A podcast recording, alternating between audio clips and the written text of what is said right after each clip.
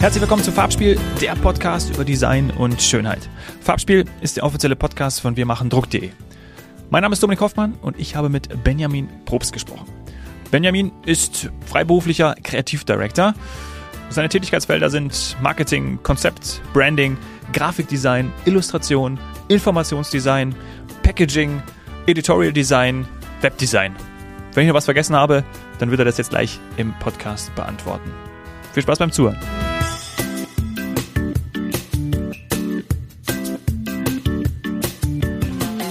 Herzlich willkommen im Farbspiel-Podcast, Benjamin Probst.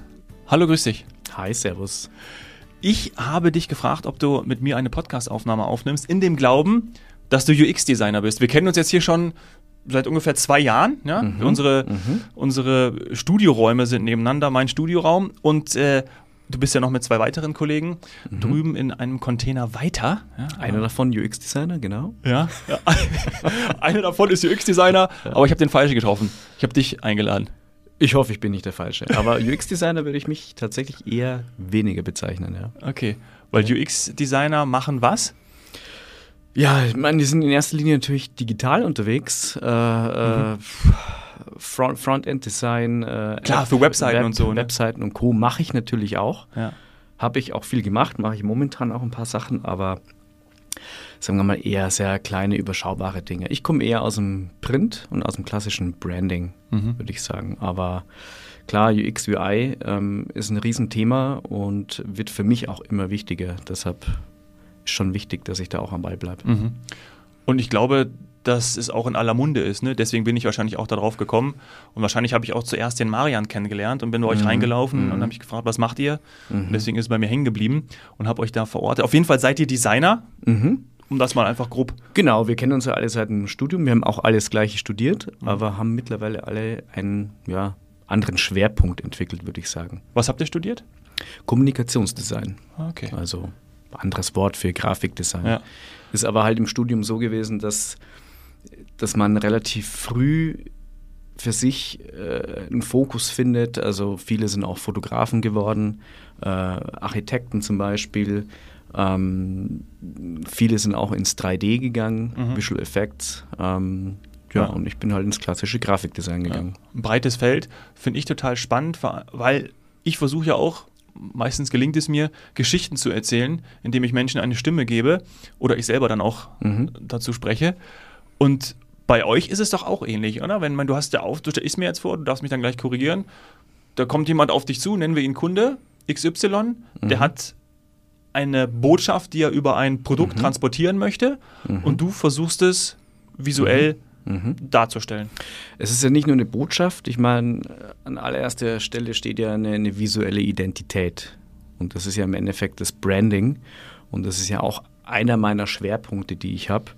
Und das ist ja eigentlich der Punkt, den man allem oder allen Aufträgen erstmal auch zugrunde liegt. Wenn mhm. natürlich ein Kunde kommt, der schon ein, ein gutes Branding, ein gutes CI hat, dann, dann äh, kann man da ja gut anknüpfen. Aber es kommen halt auch oft Anfragen von Kunden, die sich noch überhaupt keine Gedanken gemacht haben, wie sie eigentlich nach außen wirken wollen. Und da, glaube ich, ist halt dann auch die Expertise gefragt, dem Kunden auch mal zu beraten und sagen, hey, erstmal ein paar Steps back, lass uns doch erstmal hier anfangen. Mhm. Ja, ist ja total interessant. Also wirklich schon mal nochmal eine Nummer, Nummer nach vorne gehen. Hängt natürlich auch vom Budget ab. Und vom, ob der Kunde das genauso sieht oder nicht. Das stimmt. Du hast einen Kunden mitgebracht, zufälligerweise, weil ich dich vor der Aufnahme gefragt habe, ähm, ob wir auch äh, über gewisse Cases sprechen können. Und du mhm. hast ja ein, mhm. ein Getränk mitgebracht. Mhm. Ja? Ähm, mhm. Vielleicht erzählst du kurz, weil du weißt es besser als ich, ja. was du da gemacht hast. Das Und wer es ist. Äh, Infused Energy. Mhm. Ähm, das ist im Endeffekt ein Energy Drink auf äh, Teebasis ähm, kann man heiß oder kalt trinken. Das Getränk, was ich hier stehen habe, ist jetzt der neue Drink von denen. Aber angefangen haben die eigentlich klassisch mit, mit, mit Kräuterpulvern, mhm. die mit natürlichem Koffein versetzt sind. Und der, der Gründer von dem Ganzen äh, ist auch ein totaler Fitness-Guru.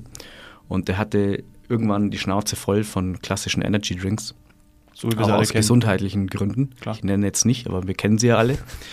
Und äh, dem war extrem wichtig, da wirklich was Gesundes und Nachhaltiges auf den Markt zu bringen. Mhm. Und der hat vor, ich weiß jetzt gar nicht genau, vier, fünf Jahren, glaube ich, angefangen. als kleines Startup und schießt jetzt gerade tatsächlich durch die Decke. Und ich habe das Glück, seit ein paar Jahren ihn da vor allem im Packaging-Bereich ähm, zu begleiten. Das Branding stand zu großen Teilen schon. Da konnte ich nicht mehr viel machen. So ein bisschen Redesign am Logo dann. Das hier auf, dem, auf der Flasche hier, was du siehst, ist noch mhm. ähm, das alte Logo. Aber ja. The Power of Nature ist dann ein Claim? Das ist der Claim, ja. genau. Und es gibt jetzt beim Drink erst diese Classic Edition, ähm, Juicy Lemon, aber mittlerweile die Produktpalette ist, also die wächst monatlich. Also ich kriege fast wöchentlich irgendwelche, hey, äh, wir haben Geschmacksrichtung XY, mach doch mal schnell bitte ein Packaging hierfür oder eine Produktreihe. Ja. Wir brauchen eine komplett neue Linie. Das geht alles im Recht ad hoc, aber ja, ist ein toller cool. Kunde, schöner Kontakt und ist ein Arbeiten auf, auf Augenhöhe. Ja, so wie wir es alle haben wollen. Packaging für diejenigen, die da nicht so firm drin sind, was heißt das? Ne, Im Endeffekt hast du ein Produkt und es muss irgendwie verpackt werden. Vor allem im Food-Bereich. Äh, ähm, klar, ähm, in dem Fall sind es meistens nachhaltige Papiertüten, wo halt das Teepulver drin ist. Mhm. Ähm, wenn du es günstig haben willst, dann wird einfach nur ein Etikett produziert, was draufgeklebt wird. Aber mittlerweile bedrucken wir die Packungen vollflächig und können mhm. halt damit auch Sonderfarben, Veredelungen und halt wirklich auch hochwertige äh, Verpackungen herstellen dafür. Ja. Und das macht cool. dann echt, echt Spaß, weil diese Etiketten langweilen als Designer irgendwann. Okay, ja, verstehe. Und dann kannst du auch in diesen verschiedenen Formaten, so wie wir diese Glasflasche jetzt hier stehen haben, das ist dann auch ein Packaging, kann man das so nennen? Oder ist, Im, Im Grunde schon. Oder? Das, also, was drumherum ist, dieser Mantel, den wir jetzt hier sehen auf der. Also ich mache zum Beispiel auch viel für, für Illusionist Gin hier in München. Ja. Ähm, Coole Brand auch. Ja, es macht auch echt Spaß. Auch die Packagings, also die geben auch richtig, richtig Geld aus für Heißfolienveredelung, Prägung, UV-Lack und Co. Mhm. Also das macht auch richtig was her. Ähm, meistens habe ich relativ wenig Einfluss darauf, wie die Form der eigentlichen Packung ist oder der Flaschen. Das wird meistens vorgegeben. Das finde ich ein bisschen schade, weil da habe ich auch Bock drauf. Mhm. Da schadet es natürlich nicht, wenn man auch vielleicht so ein bisschen Produktdesign-Background hat, was ich ja. nicht habe, aber. Du willst natürlich deiner Kreativität freien Lauf lassen. Das wäre natürlich cool, ja. aber bisher ist es meistens so, dass eigentlich, sagen wir mal, die Form meistens vorgegeben wird, weil meistens von irgendeinem Produktioner schon ein Angebot da ist. Mhm. Hey, 5000 Packungen von dem hier. Ähm, und im Endeffekt ähm, braucht das Ganze dann nur noch ein Gesicht. Okay. Stichwort Kreativität, weil ich dich auch als kreativen Menschen einschätze. Ist das etwas, wo du in diesem Rahmen, der dann vorgegeben ist, dich auch wirklich ausleben kannst, so wie ich es gerade gesagt habe?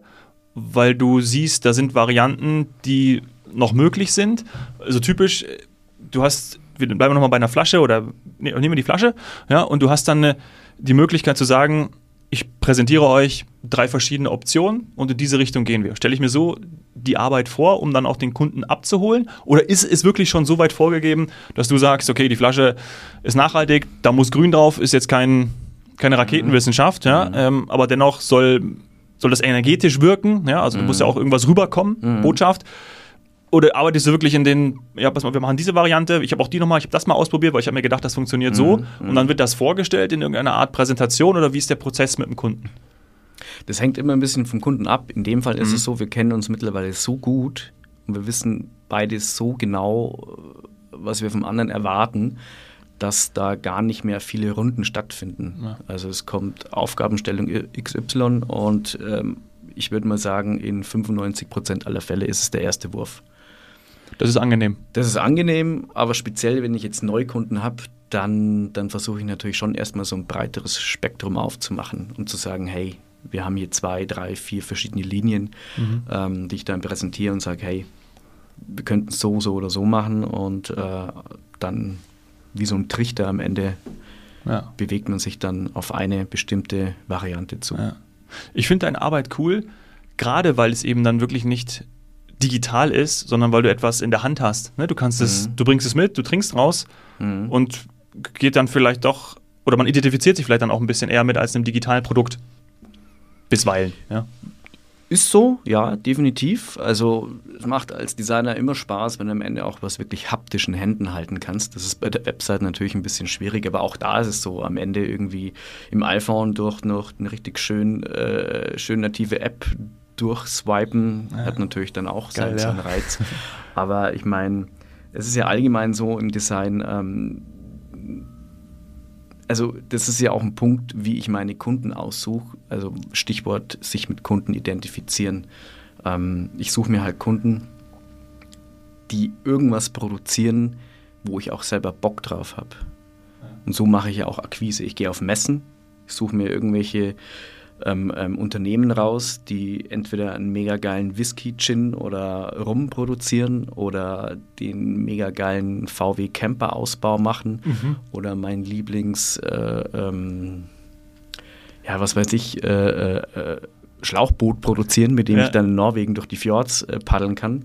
Und die laber ich an, lasse meine Visitenkarte da und dann überraschend oft bleibt dann auch ein Kunde hängen. Ja. Also das macht schon Bock. Ja. So wie im, im, was ist das, Managementbuch oder äh, so wie man es sich wünscht, dass man sagt, hey, du suchst dir deine Kunden auch selber aus. Ja? Ich suche mir die alle selber. Klar kommen auch viele auf mich zu, aber Ja. ich mache jetzt verhältnismäßig, klar, ich habe eine Website, ich habe LinkedIn und Co., aber ja. Eine geile Visitenkarte hast du, die ist wirklich gut. ein Print, ja. Ja.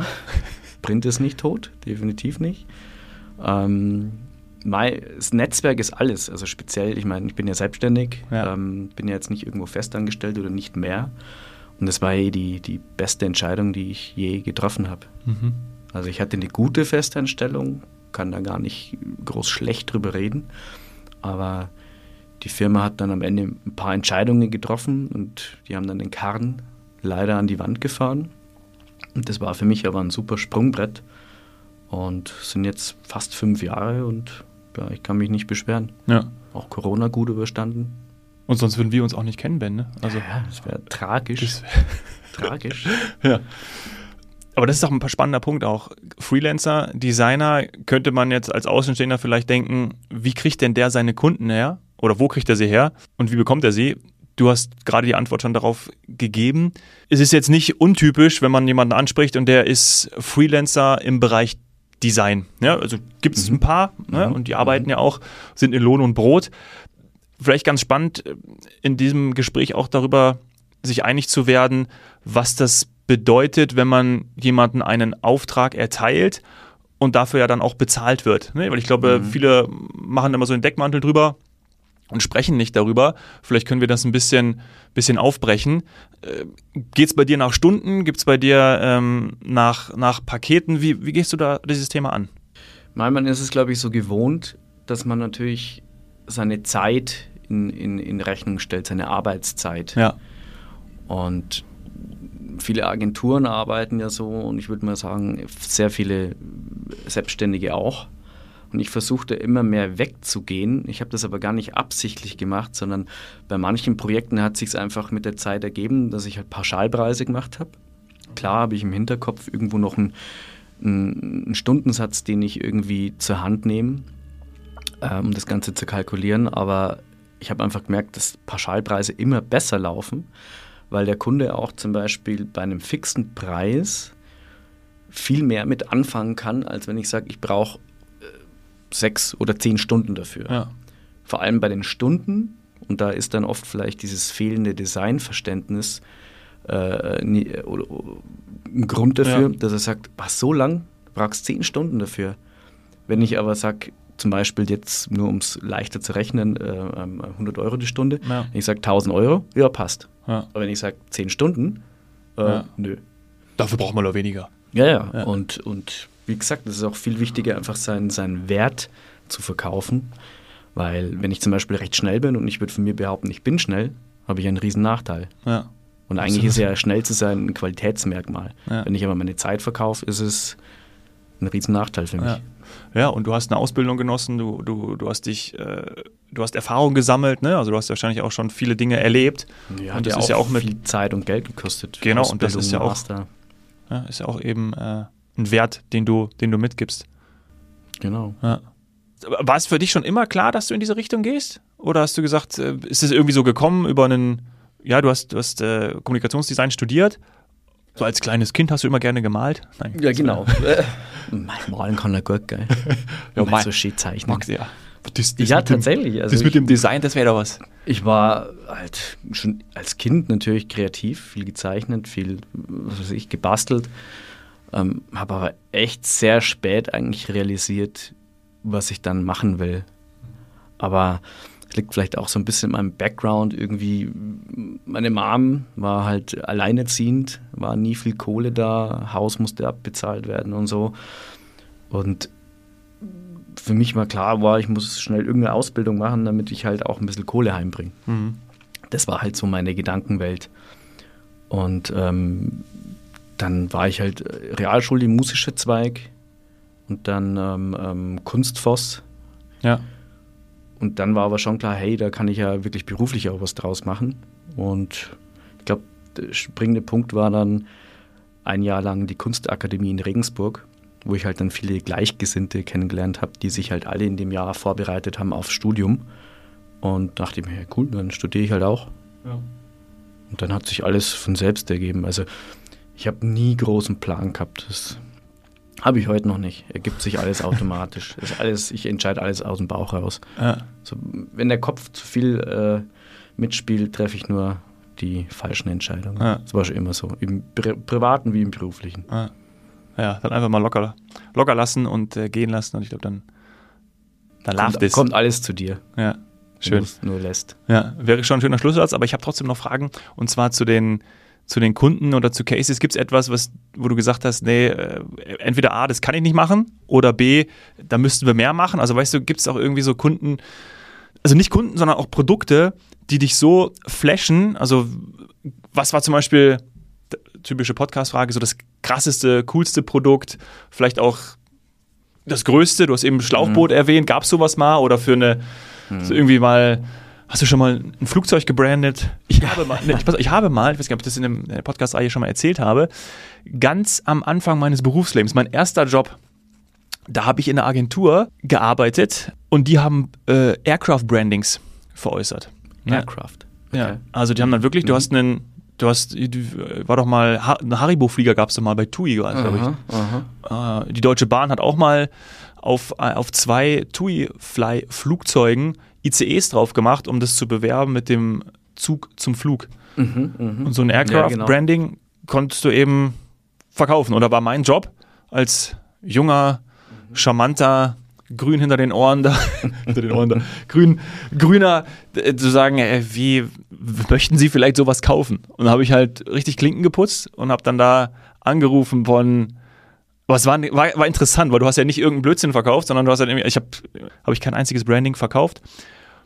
Ja, und äh, fand es aber trotzdem cool, wenn du angerufen hast, dann habe ich immer, okay, das ist ja interessant, aber was kostet das? Das hat damals 400.000 Euro gekostet. Mhm. Ja, ja. Mm, aber du hast natürlich eine nette, nette Werbefläche gehabt. Ja, ich meine, das ist natürlich das Nonplusultra. Ich meine, pff, oder eine Airline, wirklich Brandon. Also die, die Frau oh. von meinem Bürokollegen, ja. den du auch kennst, ja. Christoph, die hat bei dem äh, Lufthansa-Branding ja mitgearbeitet. In der Agentur natürlich ja. ein, eine von vielen, aber immerhin.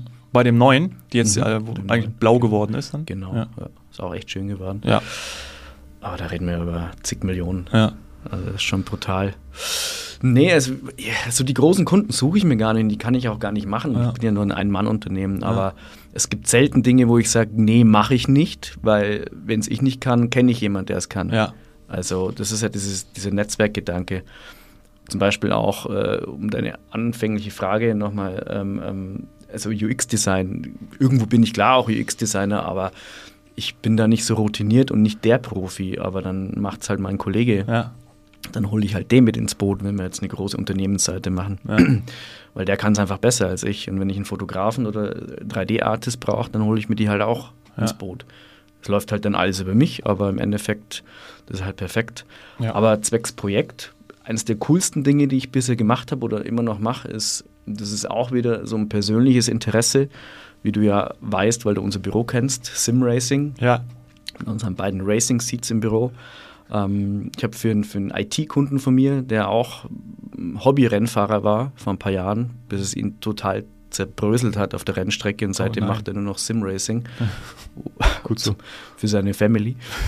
Und der produziert gerade einen Wahnsinns-Racing-Seat mit Hydraulik und Bewegung und VR und oh. äh, integrierten Monitoren, die sich mitbewegen.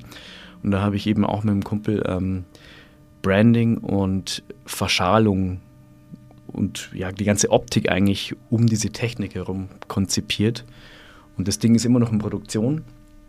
Ist jetzt halt ähm, eher was für Privatiers, weil ich Ja. glaube, ein so ein Ding kostet dann 60.000 Euro, inklusive Software und allem. Aber das macht halt dann Spaß, weil so ein Ding, also da freue ich mich schon, wenn ich mal selber drin sitze und ein paar Runden auf dem Nürburgring drehen kann. Ja. Aber ähm, Geil. ja, das ist natürlich der Hammer. Das heißt, wir können eigentlich damit rechnen, dass bald zwei von diesen, von diesen Racing-Sitzen bei euch im Büro sind und wir beide dann mal dort an der Konsole sitzen. Und Wenn du, wenn du verlieren möchtest, ja, ja, gerne. dann, ja, stimmt. Jetzt habe ich verloren. Aber ich freue mich auch drauf. Aber das ist natürlich ein geiles Projekt. Also, das glaube ich. Das ist natürlich cool. Das ist, das ist natürlich Hammer. Ja. Also, und pff, dann ist es für mich auch nicht mehr Arbeit, sondern dann, dann ist es einfach Spaß. Pure Freude. Ja. ja, das ist cool. Ich hatte viel Freude an dem Gespräch und habe auch noch ein kleines Geschenk für dich. Oh, Da muss ich mal okay. kurz ähm, einmal hinter dich greifen. Ich äh, verlasse mal kurz das Mikro.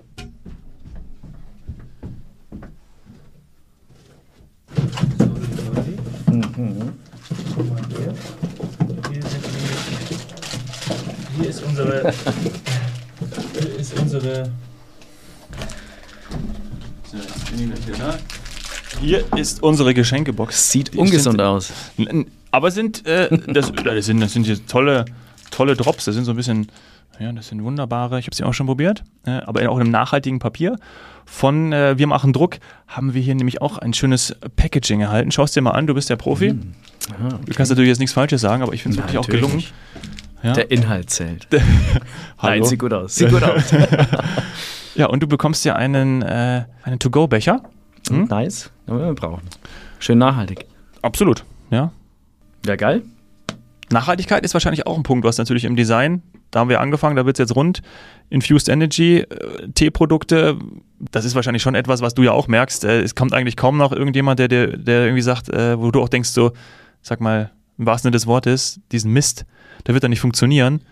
Hat sich ja wahrscheinlich in den letzten Jahren gewandelt. Meine Nachhaltigkeit, äh, jeder ist ja heute nachhaltig. Ja. Und ich meine, Klar, muss man auch ein bisschen 90% davon aufpassen. ist Greenwashing. Ja, gut. Ich habe meinen Master damals im Ausland in, in, in Sustainable Design gemacht. Ah. Aber ich meine, wie nachhaltig kann Packaging überhaupt sein? Die Inhaltsstoffe sind all, alles Bio und wirklich top. Aber Ja. ein Packaging, du magst es auf und schmeißt es danach weg. Also pff, Gut, aber es gibt natürlich auch mittlerweile eben die Sachen, die dann vielleicht idealerweise eine, eine lange Haltbarkeit haben. Ja? Also wo du halt Natürlich, weißt, und auch wenn natürlich. du es wegschmeißt, dass es halt nicht etwas ist, was, ja, was Plastik Ja, ist, Genau, sondern es ist wirklich. ja Papier das meiste, jetzt im, im Beispiel Infused Energy. Aber ja, wie gesagt, dieser Begriff Nachhaltigkeit, ich kann ihn nicht mehr hören. Ja, Also speziell in meiner Branche, weil jeder, Ja. jeder möchte nachhaltig sein. Schönes Passwort. Die wenigsten sind es. naja, gut. Wir sind aber nachhaltig, oder? Also wir, sind absolut nachhaltig. wir sind nachhaltig. Ja. Ja, dieser. Podcast ist auch nachhaltig. Der wird jetzt für immer da draußen in der Audiowelt wird er vertreten sein. Oha. Aber du hast dich gut geschlagen, Ben. Finde ich gut, danke. Vielen Dank Du für deine auch. Zeit. Ciao. Mach's gut, ciao.